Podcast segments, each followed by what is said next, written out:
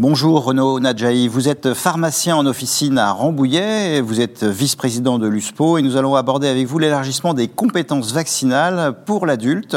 Alors comment s'est passée la vaccination contre la grippe et même la vaccination contre la Covid-19 en officine?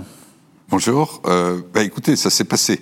Euh, ça s'est passé. Ça a été, en tout cas pour la grippe, euh, on a pu démontrer que en deux ans, il y a 10 de plus de taux de, couverture vaccinale, notamment chez les personnes à risque. Il reste tout le travail à faire pour tous les autres, parce que je rappelle que pour protéger les personnes à risque, il faudrait que ceux qui ne le sont pas soient aussi vaccinés. Euh, ce serait souhaitable. Et pour euh, la Covid, bah, écoutez, on a été les derniers à être, euh, comment dire, autorisés à faire l'acte vaccinal et on a fait 70% des vaccinations en ville. Donc je vous laisse identifier si c'était euh, bien fait ou pas. Et donc, pour passer de la vaccination contre la grippe à ces 70% de la Covid euh, en ville, euh, comment est-ce que vous êtes réorganisé pour faire face à cette charge de travail? Bah écoutez, ça a été très compliqué parce qu'un cadeau n'arrive jamais seul, en tout cas à Noël, et qu'entre les tests et la vaccination, c'était vraiment la cohue à la pharmacie. Dans les pharmacies, vous avez sans aucun doute vu des queues interminables devant plein de pharmacies autour. mais des pharmacies engagées, des pharmacies qui étaient dedans, des pharmacies qui étaient là pour aider euh, euh, les personnes à, avoir leur passe vaccinal. Et moi, euh, on s'est débrouillé, on a pris des personnes, on a travaillé.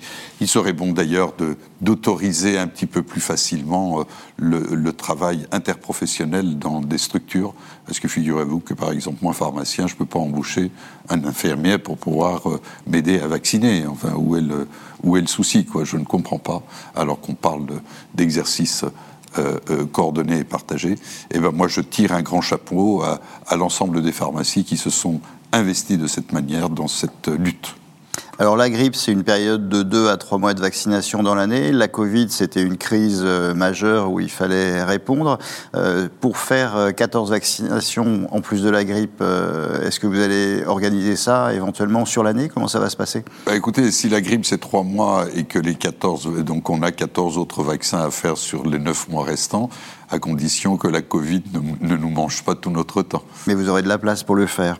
Et comment assurer donc une bonne répartition euh, de la circulation et une bonne circulation de l'information entre les différents intervenants, puisqu'il va y avoir maintenant euh, quatre intervenants différents euh, susceptibles de vacciner les personnes?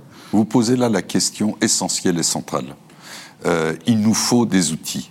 Il nous faut des outils qui soient intégrés, interopérables, est direct et facile à utiliser, de façon à ce que euh, tous les professionnels de santé, euh, et notamment les professionnels de santé de proximité, puissent travailler sur leur bassin de population et au-delà, on a le droit aussi peut-être de voyager de, Lille à Marseille et qu'il faut que cette information puisse à un moment être transportable et, euh, transmise euh, aux autres professionnels qui vont prendre en charge la personne.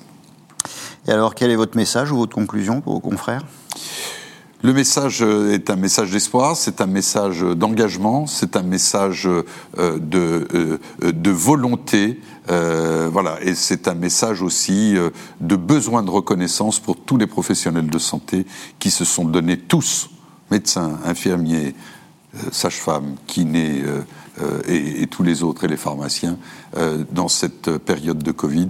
Et donc il serait temps euh, qu'on s'occupe, qu'on fasse le Ségur de la santé de ville.